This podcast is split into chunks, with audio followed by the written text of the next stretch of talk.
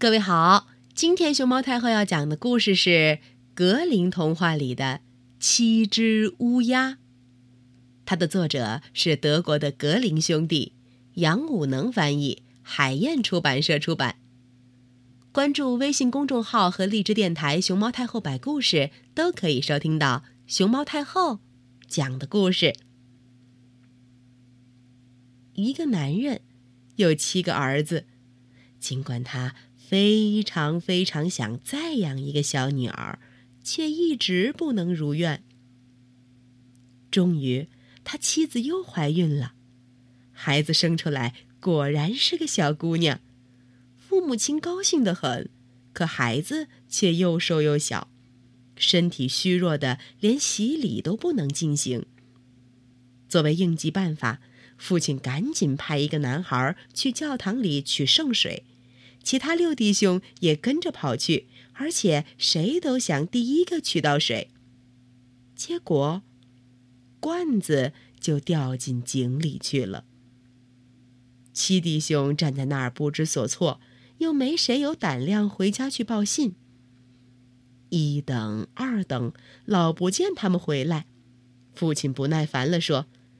这几个坏小子一定又是玩的忘了正事儿。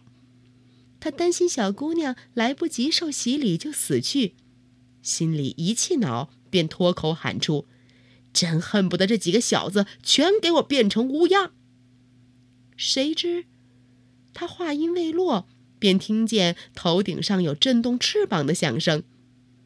抬头一看，只见七只羽毛黑得像煤似的乌鸦。向远方飞去了。父母亲再也收不回自己的诅咒，为失去他们的七个儿子异常悲痛。能感到一点点欣慰的是，自己心爱的小女儿很快健康起来，而且一天比一天长得美丽。很长时间。小姑娘压根儿不知道自己有过七个哥哥，因为父母亲非常留意不提起他们。直到有一天，小姑娘偶然听见人家议论自己，说这个姑娘长得确实很美，可就是因为她，七个哥哥全遭遇到不幸。姑娘因此很难过，去问父母亲她是否有过七个哥哥，他们后来到哪儿去了。父母不好继续隐瞒下去，只是说这是天意。他的出生虽然看来像是原因，但对他仍然无可怪罪。可是姑娘每天都自己责备自己，认为必须去拯救她的哥哥们。她饮食无味，坐立不安，终于偷偷离家出走。他要去广大的世界上寻找他的哥哥们去了，他决心不惜牺牲一切也要解救他们。他随身仅仅带着父母亲的一枚戒指做纪念，一个长面包准备充饥，一壶水用来解渴，一把小椅子打算走累了坐坐。他一个劲儿的走啊走啊，一直走到了世界的尽头。他走到了太阳跟前，在那儿，太阳可是热极了，可怕极了，还生吞小孩儿。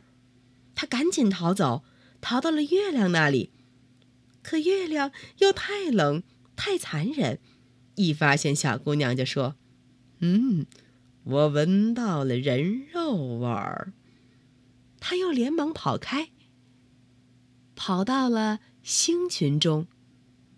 星星们却很亲切友善，每一颗都坐在自己特定的椅子上，只有启明星站起来，给了他一条断椅子腿儿，说：“你没有这条断椅子腿儿，就打不开玻璃山，而正是在玻璃山里关着你的七个哥哥。”姑娘接过椅子腿儿，把它仔细包进一方帕子里，然后又往前走啊走啊。终于走到了玻璃山。玻璃山的大门牢牢锁着，他想取出椅子腿儿来开门，可他打开手帕一瞧，却是空空的。善良的星星送的礼物让他给弄丢了，现在怎么办？他想救自己的哥哥，却没开山门的钥匙。好心的姑娘于是掏出刀来，割断自己的一根手指，把断指头塞进锁孔，门就顺顺当当开了。他走进去，迎面过来一个小矮人儿，对他说：“孩子，有什么事儿？”我找我的哥哥，那七只乌鸦。姑娘回答：“乌鸦先生们不在家。”要是你愿在这儿等他们回来，就请进吧。”小矮人说。随后，小矮人用七只小盘子和七只小杯子端来了乌鸦的饮食。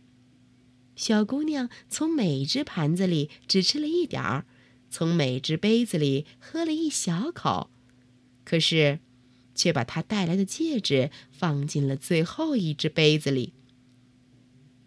突然，天空中传来一阵振翅声和呼呼的风声。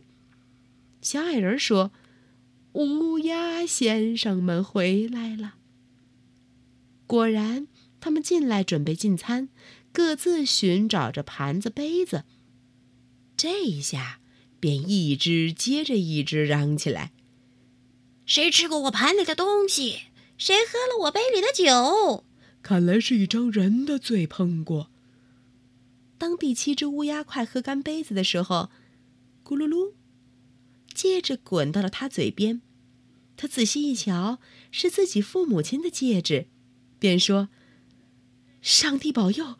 要是咱们的小妹妹来了，咱们就得救了。”躲在门后偷听的小姑娘听见这个愿望，立刻走出来。